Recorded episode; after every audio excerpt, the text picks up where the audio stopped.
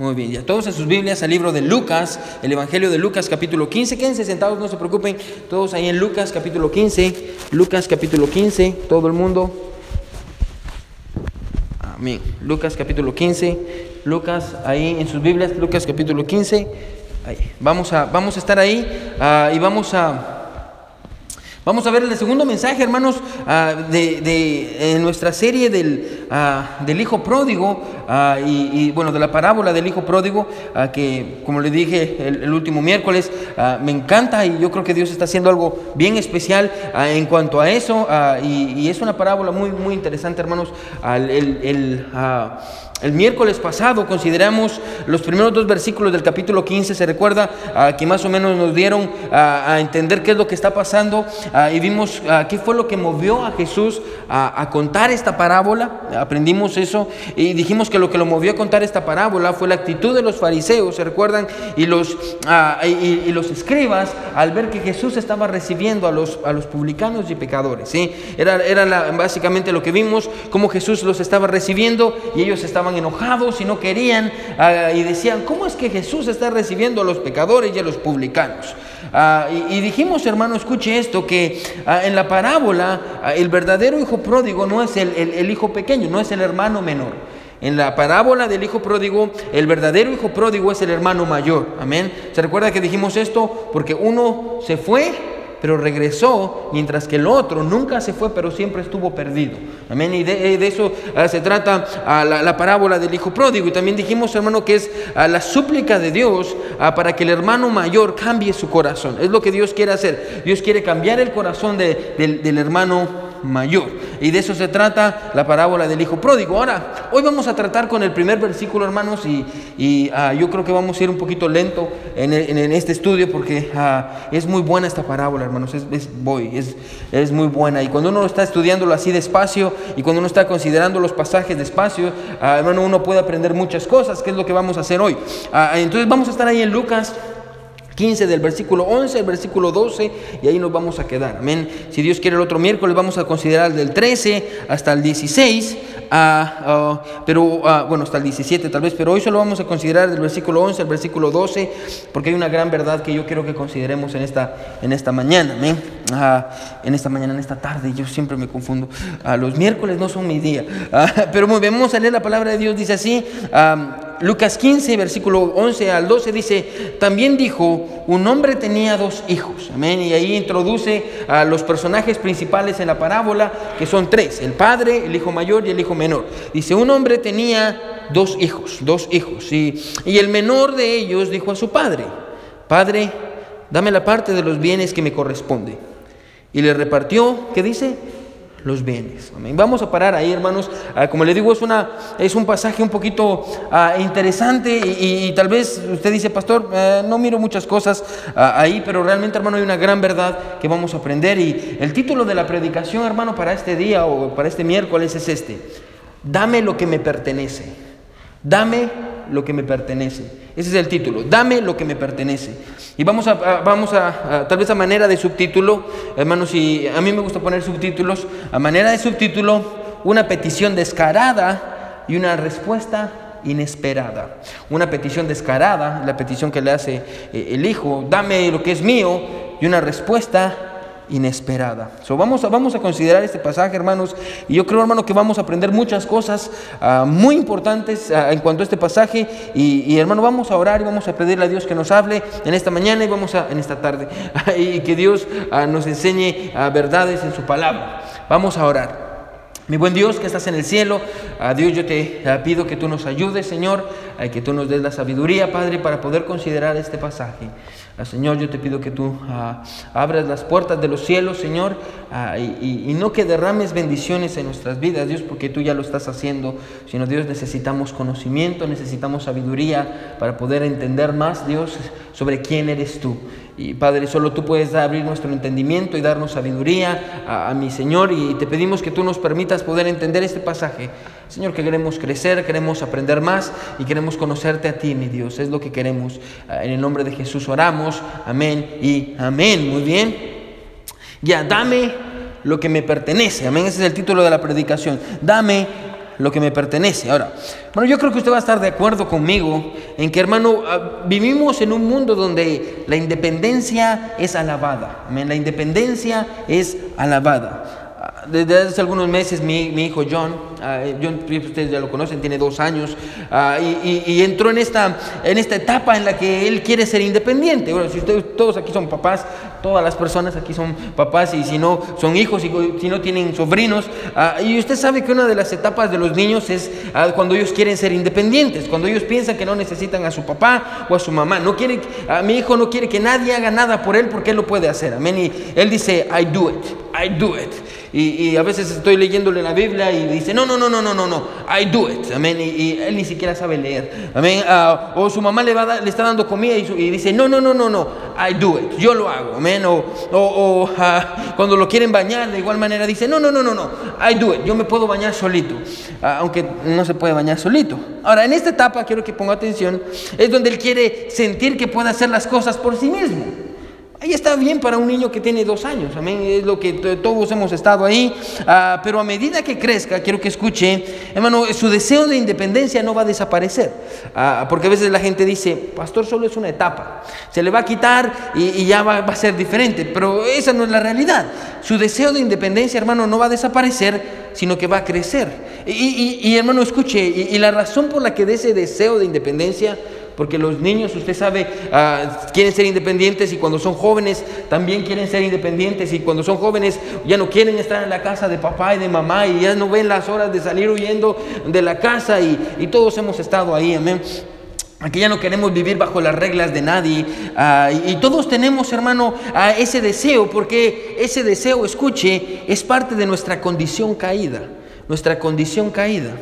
¿A, qué me refiero con condición caída? Tal vez usted no, sabe eso, a veces yo digo palabras o digo frases ah, esperando que usted las sepa, pero a veces no las sabemos. ¿A qué me refiero con condición caída? Hermano, todos nosotros, todos los seres humanos tenemos algo que se llama condición caída, the fallen focus, uh, the fallen condition, la condición caída del hombre. Ah, ¿A qué me refiero con eso? Me refiero, ponga atención, a la naturaleza del hombre después de que cayó, después de que Adán pecó, a la naturaleza del hombre. Antes de la caída el hombre tenía una naturaleza, después de la caída el hombre tenía otra naturaleza. A esa naturaleza la llamamos condición caída, su naturaleza caída. Ah, y, hermano, está en nosotros, en nuestra naturaleza, el querer ser independientes. E, esa es nuestra naturaleza, a buscar ser independientes.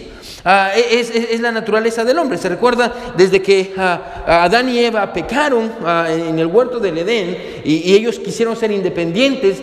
Eva dijo, ok, aquí está Dios, Dios me dijo que no comiera del huerto, no, comiera del, fruto, es lo que Dios quería, pero yo voy a hacer lo que yo quiero hacer y yo voy a obedecer a la serpiente y yo voy a comer. Y la Biblia dice que ella comió, sabiendo. Por el otro lado, la Biblia dice que viene y le ofrece al hombre y vino Adán, la Biblia dice que Eva le ofreció, y la Biblia dice que, esto es bien interesante, Adán comió sabiendo. Ah, ah, él, sabía qué es lo que iba a pasar. Él sabía que si comía ese fruto, ah, él sabía las consecuencias que, que, iba a tener. Él sabía que estaba mal, él sabía que no era correcto, él sabía que Dios iba a enojar con él. Pero la Biblia dice que comió por el amor que le tenía a su esposa. Adán sabía, si, si ella ya comió, la van a sacar del huerto, si yo, si yo no como, me voy a quedar aquí. La Biblia dice que Adán comió sabiendo, mientras que Eva, ella fue engañada, dice la Biblia. No vamos a entrar ahí, hermano, porque si no pasamos horas ahí en, ese, en ese, punto, pero la idea es esta, hermano, la condición caída de nosotros ah, es debido a, lo que Adán y Eva hicieron después ah, de, de comer del fruto prohibido. Y todas esas características, hermano, del hombre, si usted quiere estudiar más sobre la condición caída del hombre, simplemente tiene que estudiar el libro de Génesis. Cuando usted estudia el libro de Génesis, hermano, usted se va a dar cuenta uh, cuáles son las, cuál es la tendencia del hombre. Uh, por ejemplo, el hombre tiene la tendencia a mentir, el hombre tiene uh, la tendencia a poner excusas, el hombre tiene la tendencia a tomar el camino de menos resistencia, el camino más fácil. Y, hermano, usted puede estudiar el libro de Génesis y se va a dar cuenta cuál es la condición caída del hombre. y hermano, una de todas esas áreas en las cuales nosotros estamos caídos, hermano, es en la independencia. Queremos ser independientes. Ahora, independencia, hermano, escuche, ah, es, es, esto. Independencia es, independencia es estar libre de cualquier tipo de control externo, es no depender de la autoridad de nadie más. Eso es independencia. Es no depender de la autoridad de nadie más. Y, es parte de la naturaleza caída del hombre el querer ser independiente. Es parte de nuestra ah, naturaleza no querer estar bajo el control de nadie más. Ah, por ejemplo, yo no me voy a someter a las reglas de la iglesia por decir algo, o no me voy a someter a las reglas de mis papás, o no me voy a someter a las reglas de mi trabajo, o, al liderazgo de mi esposo, tal vez dice una, una mujer, o, yo no me voy a someter a las reglas del pastor, o, a las reglas de Dios. Y, eh, eh, hermano, es parte de nuestra naturaleza, escuche, decir esto y pensar, yo quiero vivir independiente, yo quiero hacer lo que yo quiero hacer, y punto. Y, la verdad, hermano, escuche, es que aunque el mundo alabe este tipo de comportamiento, porque el mundo lo alaba, la palabra de Dios lo condena. El mundo alaba este tipo de comportamiento. Oh, quiere ser independiente, ah, no, no quiere que nadie lo controle, no quiere que nadie la controle, no se quiere someter, es rebelde. Amén. Incluso las canciones en Disney, amén, hablan acerca de que nosotros somos diferentes y está bien ser diferentes, ah, y ir en contra de lo que todo el mundo dice y yo voy a ser una rebelde. Ah, amén. E, es lo que dice muchas veces y, es lo que el mundo enseña. el mundo enseña que está bien ser independientes. Pero hermano, no está bien del todo. Y es lo que vamos a ver, hermano. Ah, porque muchas veces quiero que escuche, la voluntad de Dios es que aprendamos a estar bajo la autoridad de alguien más. Esa es la voluntad de Dios. Dios, quiere eso. Ah, por ejemplo, Dios quiere que ah, aprendamos a estar bajo ah, la autoridad de su palabra. Dios quiere eso, que aprendamos a estar bajo la autoridad de su palabra. Dios quiere que aprendamos a estar bajo la autoridad de, una iglesia local. Nosotros nos sometemos, todos, yo también, todos nos sometemos a la autoridad de la iglesia. y, Dios quiere que aprendamos a estar bajo la autoridad de nuestro pastor. la Biblia enseña eso, o la autoridad, escuche, de nuestros papás. Ah, si usted vive en su casa, usted tiene que estar bajo la autoridad de sus papás. Es lo que la Biblia enseña, es lo que nosotros hacemos. Amén. Estoy bajo la autoridad de mis papás. Ah, a veces dice, no, ah, es que ya tiene 18 años. Amén. Ya, ya, sí, pero si yo todavía vivo en su casa y yo tengo que estar bajo la autoridad de mis papás, amén, así es como funciona. Dios quiere que aprendamos a estar bajo la autoridad, tal vez en el hogar, de, si usted es una esposa, de su esposo. Dios quiere eso. Hermano, ese es, el, ese es el orden de Dios. Dios tiene un orden y ese es su orden. ¿sí? Ah, eh, eh, estar bajo el liderazgo y la autoridad de alguien es la voluntad de Dios para nuestras vidas. Ah, y ese deseo, escuche, ponga atención, de rebelarnos en contra de esa realidad y poder independizarnos, hermano, de todo, ah, es parte de nuestra naturaleza caída. Y es con eso que vamos a tratar. De hecho, hermano, toda la Biblia trata con nuestra naturaleza caída. Cada vez que usted lea un pasaje de la Biblia, piense, ¿Con qué área de la naturaleza caída del hombre Dios está tratando en este pasaje? Porque eh, así es como se estudia la Biblia. usted mira la Biblia y usted dice, ok, este pasaje, oh, qué interesante, pero usted debería de pensar, ¿con qué área de mi vida está tratando? ¿Con qué área de mi condición caída está tratando? ¿Con mis mentiras? ¿Con mi tendencia a escapar de la realidad?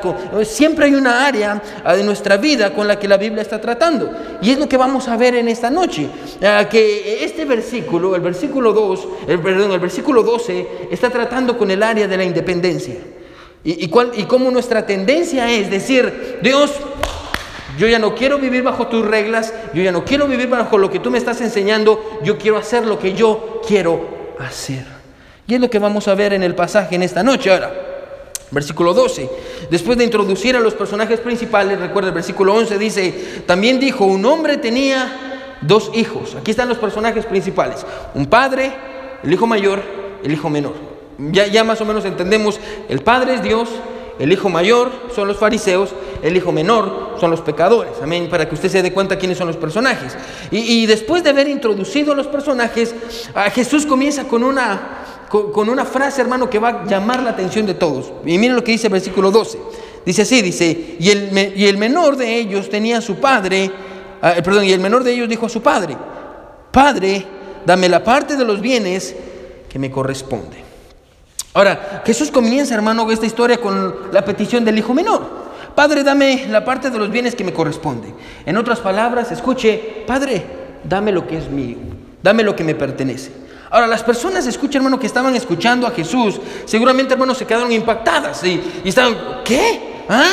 ah, ah, ah hermano, lo, más seguro, escuche, es que las personas que estaban presentes, incluyendo a los fariseos y a los escribas, hermano, hayan dicho algo como, ¿cómo es posible que este hijo menor, porque es pues bien interesante, cómo es posible que este hijo menor le haya pedido eso a su padre? ¿Qué hijo tan insolente? ¿cómo fue capaz de venir con su papá y decirle, papá, dame mi herencia? ¿Cómo fue posible? Y tal vez, hermano, para nosotros esto no tiene ningún impacto, ah, pero para las personas que estaban escuchando, hermano, estas palabras los dejaron atónitos. Y es que en los días de Jesús, quiero que escuche la tradición, era que, ponga atención, que cuando el padre moría, el padre moría, el hijo mayor iba a heredar, escuche, el doble de la porción que el hermano menor. Por ejemplo, supongamos que, como en el caso de la parábola, el padre tenía dos hijos, ¿sí? Y cuando el padre muriera, el hijo mayor iba a tener el 75% de todo, mientras que el hijo menor iba a tener solo el 25% de, de, de, ya, amén, ya. Ahí pensé que le estaba diciendo, papá, escucha, escucha, papá. iba a tener el 25% de todo. Ah, esa era la manera en la que repartían las herencias. No era como hoy en día que los papás dicen, ah, vamos a darle lo mismo a todos. Amén. O muchas veces ah, los papás dicen, bueno, le voy a dar a mis hijos varones eh, esto porque ellos tienen a su esposa. Amén. Muchas veces pasa así.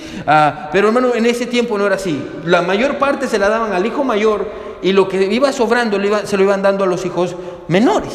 Era como funcionaba. Ah, el primogénito siempre se quedaba con la mayor parte. Y probablemente, hermano, a simple vista, la petición del hijo suena lógica. Viene y le dice, papá, dame, dame mi herencia. Yo, yo, quiero, yo sé que no me toca 75%, yo sé que me toca el 25%, pero yo quiero que me des ese 25%. Dame mi herencia, dame lo que me pertenece. Tal vez suena lógico, pero hay un problema. ¿Cuál es el problema? Quiero que escuche. Y a veces dejamos pasar este detalle. El problema es este, es que la división de la herencia ocurría hasta que el padre estaba muerto. Esto era lo interesante. Ellos le daban la herencia a sus hijos hasta que el padre estaba muerto. Pero en el pasaje, hermano, escuche, aquí encontramos al hijo menor pidiéndole la herencia que le corresponde mientras el papá todavía estaba vivo. Hermano, escuche, y es evidente, escuche, que esta petición era una señal de inmadurez, irresponsabilidad y desconsideración para, con el Padre. Pedir, escuche, hermano, y ponga atención a esto porque esto va a ser clave para entender el pasaje. Pedir la parte de la herencia que le correspondía, ah, escuche, que le, que le correspondía mientras el Padre aún estaba vivo, era lo mismo que desear que el Padre estuviera muerto. Esa es la idea venir y decirle al papá, papá, dame mi herencia, mientras que el papá estaba vivo, era como decirle al papá, papá, yo quiero que tú estés muerto, para que tú me des lo que es mío. Bueno, e, e, es, así de importante, ah, es así importante, hermano. Lo que hace que esta petición, hermano, incluso hasta sea ofensiva, escuche, es que al hacerla el hijo está admitiendo, ponga atención, que desde ese día en adelante, él ha decidido vivir su vida como que si su papá estuviera muerto, aunque su papá estuviera vivo. Bueno, es, es, una, es, una, es una petición dura.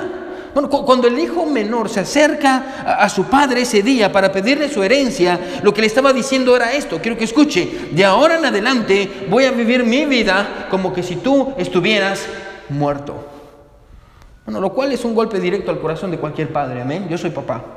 Bueno, y si mi hijo viene y me dice eso, ¿sabe que yo voy a vivir como que si usted estuviera muerto? Mano, yo no sé qué haría, probablemente me enojaría, ah, pero por dentro mi corazón estuviera deshecho. Un golpe directo al corazón del Padre. Porque qué padre, hermano, desearía que su hijo venga a decirle que ahora en adelante él ha decidido vivir su vida como que si él estuviera muerto. Eso devastaría el corazón de cualquier padre. Hermano, el mensaje del hijo, escuche, hermano, el mensaje ah, del hijo con esta petición es claro. Yo no estoy para nada interesado en mi padre, yo estoy interesado en sus posesiones. Ese es el mensaje. Cuando el hijo vino y le dijo, dame lo que es mío, el mensaje es este. Yo no estoy interesado para nada en mi padre, no me importa mi papá. Lo que me importa a mí es lo que mi papá tiene, sus posesiones. No me importa, escuche, el trabajo que le ha costado obtener esos bienes y esta tierra. A menos no me importa la educación que me ha dado y los sacrificios que ha hecho por mí. No me importan los valores que me ha enseñado. No me importa cómo se siente. Lo único que me importa es que me dé la herencia que me corresponde. Denme ese 25%. Bueno, el hijo menor no estaba interesado para nada en el bienestar de su padre. Y una prueba de ello, escuche, es que al pedirle la herencia, hermano, a su padre, sin que él estuviera muerto, era evidente que lo quería dejar sin nada. Porque si usted viene y le dice, ok, papá dame mi herencia, ok, y usted distribuye la herencia, que es todo lo que tiene, usted se va a quedar sin nada. Es lo que está pasando aquí. Al hijo no le importa dejar a su padre sin nada. De hecho, si usted lee el pasaje, cuando el papá reparte los bienes, La Biblia no, dice que solo se lo da al hijo menor. La Biblia dice que el papá se queda sin nada porque también le da a su hijo mayor. El papá viene a ser un empleado más, pierde todo lo que tenía automáticamente. Tal vez usted se pregunta en esta noche, ¿cómo fue capaz de hacer esto el hijo menor? ¿Cómo fue capaz de hacer eso con su papá? La verdad es que nosotros no somos muy diferentes. Diario usted va a ver esto. Amén. Incluso hasta en su familia o mi familia. Siempre va a encontrar esto. Que antes de que, incluso antes de que los papás se mueran, los hijos están peleando por los terrenos o por las casas. Amén. Y eso es una pelea interminable. De hecho, hace unos días estaba en el hospital y estaba tratando ahí con, un, con un anciano. Ah, y el anciano me estaba diciendo que sus hijos le pegaban. Me tuvimos que hacer un reporte al DHS y ya ahorita está involucrada la policía y un montón de cosas. Pero eh, el anciano no quería regresar a su casa porque sus hijos le pegaban, ah, porque querían obligarlo a firmar un, documento donde él le iba a dejar la casa a uno de sus hijos. Hermano, ese es abuso. Ah, y hermano, igual nos preguntamos nosotros, ¿cómo es posible que la gente haga eso? Es muy sencillo, están cegados por su ambición. Su ambición, su ambición. A mí no me importa lo que le pase a mi papá, lo único que yo quiero es su dinero, su dinero, la casa, los terrenos, es lo único que yo quiero. Bueno, e, e, este hijo, escuche, no estaba interesado para nada en el bienestar de su padre o en su consejo. Lo único que él quería era su propio bienestar. Y en su mente, lo mejor para él era independizarse de su padre. Ya no quería vivir bajo sus reglas, ya no quería vivir bajo sus enseñanzas, ya no quería someterse a su voz, hermano, ya no quería tener que vivir bajo su consejo, ya no quería tener que honrarlo y obedecerlo. Hermano, el deseo de este joven era vivir su vida sin la autoridad de su padre y sin su control. Era, bueno, el típico joven, yo me lo imagino de unos 18, 17 años, tal vez un poquito menos, tal vez unos 15 años, 16 años, en donde dice, no, yo quiero hacer lo que yo quiero hacer, yo quiero irme con mis amigos, yo quiero tener un buen tiempo, ya estoy aburrido de esta casa que solo reglas me viven diciendo todo el día, mejor me voy a ir. ¿Sabes qué, papá? Dame la herencia que me corresponde. El deseo de este joven era vivir su vida sin la autoridad de su padre. En otras palabras, escuche, el hijo menor estaba buscando la independencia. Estaba buscando la libertad. Y es bien interesante, hermano, y se lo voy a decir solo así.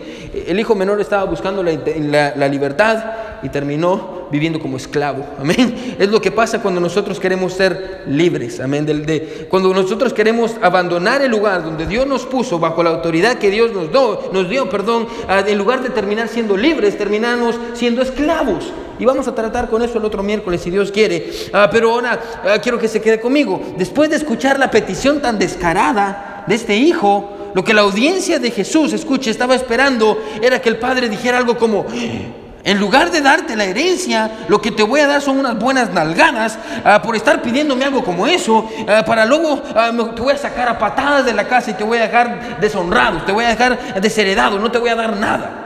Es lo que la gente estaba esperando. Toda la gente que está escuchando a Jesús está diciendo, ese papá lo que tiene que hacer es quitarse el cinto, pegarle unos buenos al hijo para que aprenda quién es el que manda y que se le quite el andar pidiendo eso y lo voy a poner a trabajar duro. Es lo que estaban esperando, amén. De, hecho, hermano, es lo que usted y lo que yo esperaríamos. Probablemente es lo que yo haría, amén. ¿Cómo que me está pidiendo que yo le dé la herencia? Todavía estoy vivo, amén. Ya no, le voy a dar nada y sabe que en lugar de darle el 25% le voy a dar el 10%. Si es que le va bien, amén. Si es que se porta bien, amén. es lo que estaba o si no, si hubiera sido la mamá mía lo que me está pidiendo la herencia, la mamá hubiera venido con una chancla, me pa en la cabeza, ven, deje de estar pidiéndole eso a su papá. Yo, tal vez exageré un poquito, ah, pero esa es la idea, amén. Ellos estaban esperando eso, nosotros también estamos esperando eso, pero la respuesta del padre fue bien diferente, completamente diferente. Miren la respuesta que da en el versículo 12. Siempre el versículo 12. Y el menor de ellos tenía, dijo a su padre, Padre, dame la parte de los bienes que me corresponde y él les repartió los bienes. El padre dijo sí. El padre no se negó. Hermano, el padre no se niega, el padre dice sí. Hermano, escuche, al contrario, hermano, el padre accedió a lo que el hijo menor le estaba pidiendo. Hermano, e incluso podríamos decir esto, hermano. Yo, yo me imagino la cara de los fariseos, ah, y por eso Jesús era tan bueno contando historias, porque le daba unas vueltas dramáticas a las historias. Me imagino a los fariseos, ¿Qué? ¿Que le dijo qué? Que el papá aceptó. bueno, incluso podríamos decir, ponga atención, que la respuesta del padre es probablemente más impactante que la petición del hijo. A veces nos, nos enfocamos demasiado en decir, sí, y el hijo vino y le pidió a todos los bienes, pero se nos olvida que el padre dijo, sí, está bien. Y la razón por la cual es más impactante, ponga atención, es porque creo que a medida de que estudiemos este pasaje, hermano, y usted, usted conoce la historia, hermano, vamos a descubrir que el padre amaba a su hijo. Este padre amaba a su hijo. Y tal vez usted se pregunta, quiero que me escuche, con cuidado. ¿Qué clase de padre va a darle la herencia a su hijo, aún sabiendo que su hijo va a desperdiciar la herencia? Porque, bueno, usted sabe cómo son sus hijos. Su hijo viene y le pide cinco dólares. Usted sabe que, esos cinco dólares que le va a dar a su hijo no van a ser para, para ir a depositarlos en el banco y que crezca su cuenta. Amén. Los va a desperdiciar. Amén. Va a comprar dulces. Bueno, de igual manera, el padre sabía. La actitud de mi hijo no es la correcta. No debería de estar pidiéndome esto. ¿Qué va a hacer con el dinero? Lo va a despilfarrar. No, no quiere nada bueno con ese dinero y, tal vez usted o, yo, nosotros como padres nos ponemos a pensar y decimos, ¿qué clase de padre va a darle la herencia a su hijo aún sabiendo que este padre va a este joven va a desperdiciar la herencia? Tal vez usted diría algo como esto. Ese no es amor.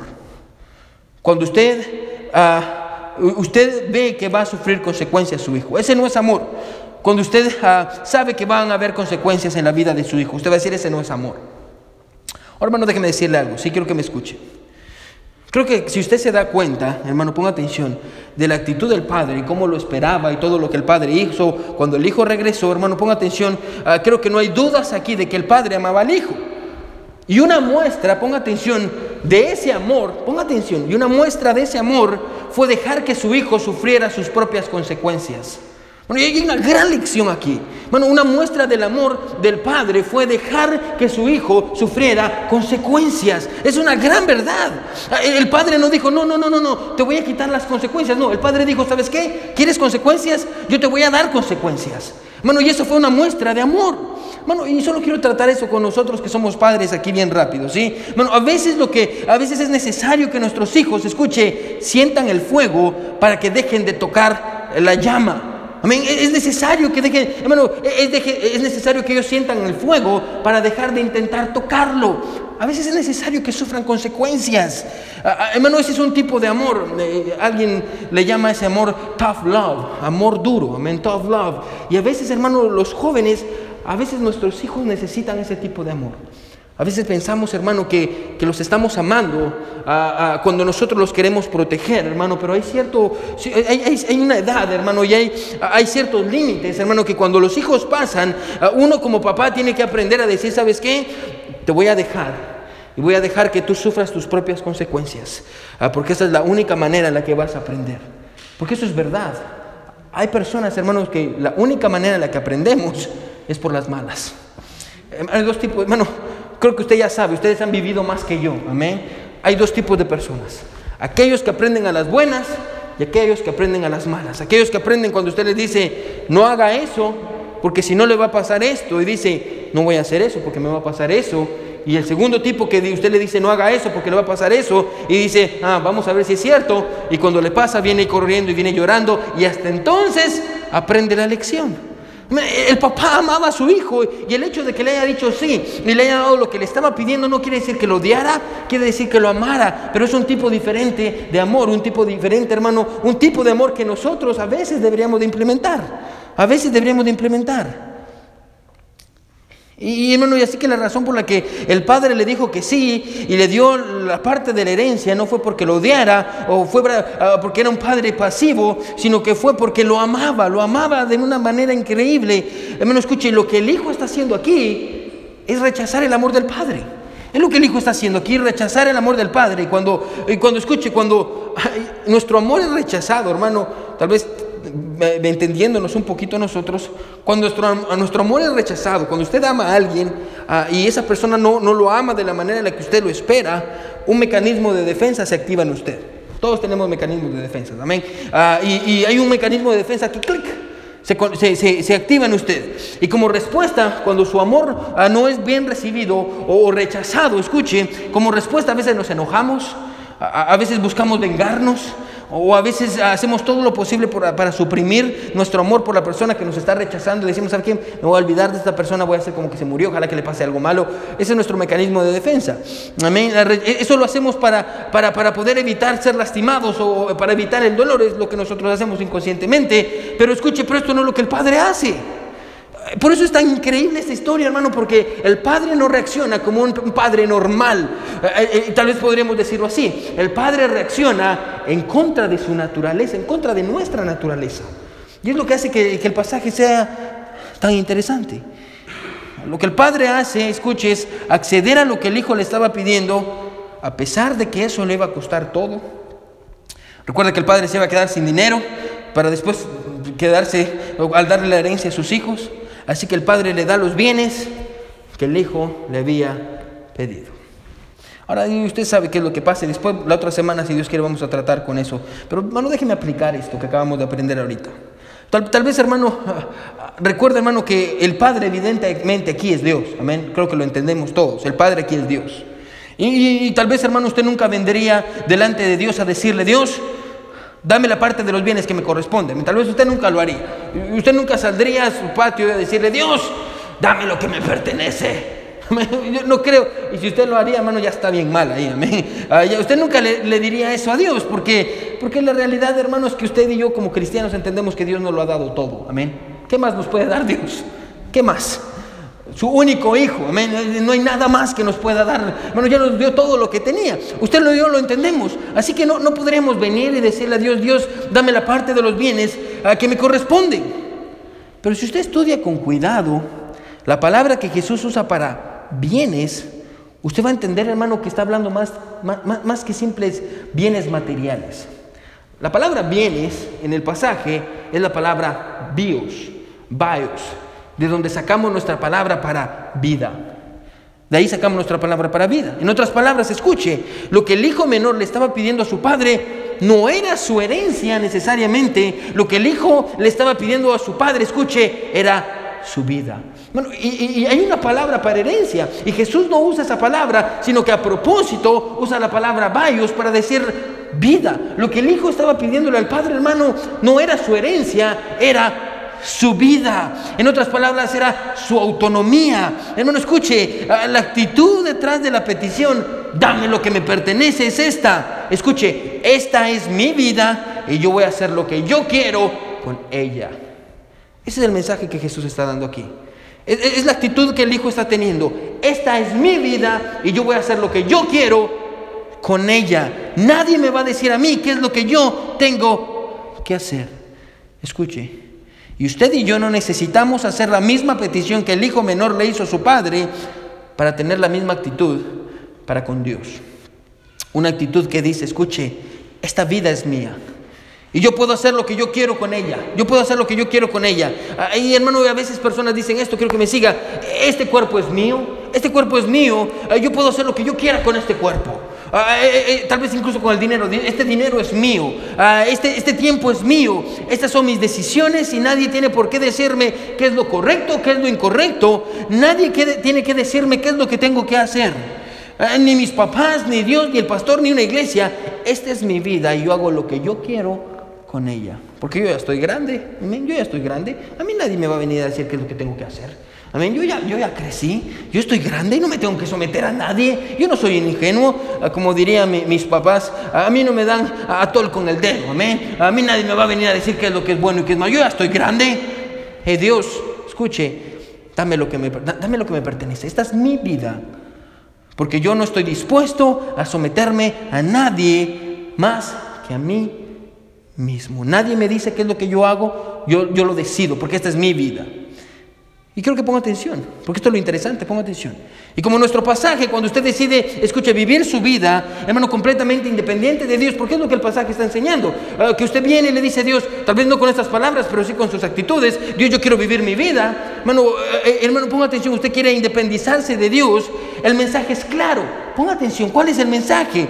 El mensaje es este, escuche, yo digo, escuche, yo digo que creo en Dios, yo digo que creo en Dios, pero mi vida, eh, escuche, pero vivo mi vida como si Dios estuviera muerto. Ese es el mensaje. El mismo mensaje del pasaje es el mensaje para nosotros, ¿sí? Hermano, cuando usted viene y dice, Dios, yo quiero vivir mi vida como yo quiero vivirla, no necesito que nadie más me diga qué tengo que hacer. El mensaje es claro. El mensaje es esto. Yo digo que creo en Dios, pero estoy viviendo mi vida como que si Él estuviera muerto. Como que si Él estuviera muerto. Déjeme apagar esto. Ok. Bueno, y déjeme darle la verdad.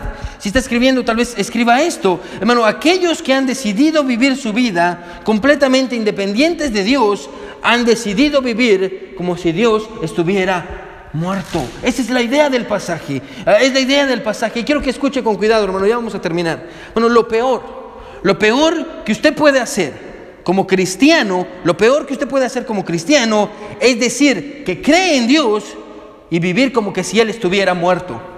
Es lo peor que usted puede hacer como creyente. Decir que usted cree en Dios. Decir que usted sabe quién es Dios. Decir que, oh, Dios aquí, Dios allá. Decir que usted cree en Dios, pero vivir de tal manera en la que el mensaje es claro y usted le está diciendo, hey, esta es mi vida, yo digo que creo en ti, pero esta es mi vida, yo voy a hacer lo que yo quiero. Es como que si usted estuviera viviendo, como que Él estuviera muerto. Es lo peor que usted puede hacer.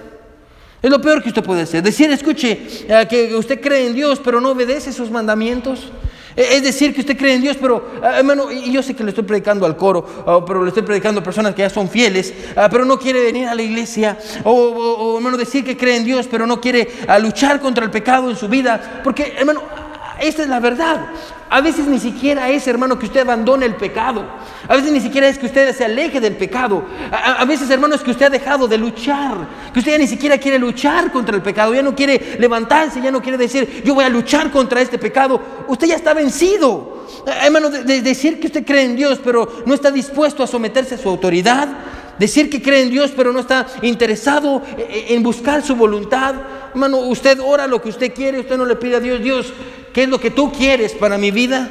Decir ah, que cree en Dios, pero escuche, solo está interesado en lo que Él puede darle, no está interesado en Él, no le importa quién es Dios, no le importa conocerlo, no quiere saber nada de Él. Lo único que quiere es que Él le dé lo que usted necesita. Y ya no te voy a molestar. Si, Dios si tú me das esto, ya no te vuelvo a molestar. Quiero que escuche. Ponga atención. Lo peor, ponga atención, que usted puede hacer como cristiano es decir que cree en Dios, pero vivir como que Él está muerto, amén, ya agarramos este punto. Pero déjeme ponerlo de esta manera, déjeme llevarlo a un nivel más alto, ponga atención, ¿sí? Lo peor que usted puede hacer es independizar su vida de Dios. Es lo peor que usted puede hacer. Lo peor que usted puede hacer es independizar su vida de Dios. Y lo peor que Dios puede hacer es dejar que usted lo haga. Eso es lo peor. Lo peor que usted puede hacer como creyente es independizar su vida de Dios. Pero lo peor que Dios puede hacer por el otro lado es decir, ok. Eso es lo peor que le puede pasar a usted. No solo que usted independice su vida, no solo que usted intente vivir su vida sin Dios. Hermano, lo peor que le puede pasar no solo es eso, lo peor que le puede pasar es que Dios diga, ¿sabes qué? Está bien. Eso es lo peor, hermano. Lo peor que le puede pasar es que Dios no, no ponga un, un, tropiezo en su camino, no le llame la atención, no lo castigue. Hermano, lo peor que le puede pasar es que Dios diga, ok, y que Dios le dé el tratamiento del silencio. Amén. Yo no sé, hermano, a qué es peor. Ah, yo recuerdo cuando era pequeño, yo no sé si era peor para mí, que mi papá me pegara o que mi papá me dejara de hablar. Ah, porque a veces si me dejaba de hablar yo estaba como, por favor, péguenme, hágame algo, pero no me ignoren, por favor. Amén. y eso es lo peor que Dios nos puede dar. Lo peor que Dios puede hacer, hermano, escuche, es dejar que usted sufra sus consecuencias. Hermano, ¿usted quiere vivir sin Dios? Bueno, viva sin Dios. Hermano, usted no se quiere someter a su autoridad en su vida, hermano, no lo haga. Hermano, usted no quiere que nadie le diga lo que tiene que hacer, hermano, no se preocupe. Hermano, lo peor que usted puede hacer es independizar su vida de Dios y lo peor que Dios puede hacer es dejar que usted lo haga. Porque nada le garantiza, hermano, nada le garantiza que una vez que usted haya destruido su vida, usted pueda regresar. Porque, bueno, nada le garantiza que esto vaya a pasar. Tal vez la gente pueda decir, oh pastor, yo me voy al mundo, pero después cuando me arrepienta, ah, voy a regresar. Eh, nada le garantiza que usted va a regresar. Nada le garantiza que usted va a regresar. Hermano, déjeme terminar con esta pregunta. ¿En qué área de su vida usted le ha dicho a Dios, Dios, dame lo que me pertenece. Dios, te doy esta área, te doy esta área, te doy esta área, pero esta es mi área, Dios. Todo eso es tuyo, Dios, pero esto es mío. ¿En qué área de su vida, hermano, usted ha dicho, en esta área, Dios, yo soy independiente? Padre, dame lo que es mío. Esto me pertenece a mí. Y yo quiero decirle esto, si Dios lo compró con su sangre, hermano, usted y yo le pertenecemos a Dios. Amén. Le pertenecemos a Dios. Somos de Él. ¿Y qué quiere decir que somos de Él, hermano? Completamente, 100% somos de Él. Hermano, no cometa el error de intentar vivir una vida independiente a Dios, porque lo peor que le puede pasar, vivir como que si Dios estuviera muerto, y lo peor que puede pasar es que Dios lo deje vivir ese tipo de vida. Eso es lo peor que le puede pasar. Es lo que vamos a ver en el siguiente eh, miércoles, cómo, cómo le fue al hijo pródigo. vamos a orar, hermano, vamos a cerrar nuestros ojos y vamos a pedirle a Dios que nos ayude a, a poder someternos a Dios y a su voluntad. Porque es lo que necesitamos, someternos a Dios y a su voluntad. Vamos a orar, hermano.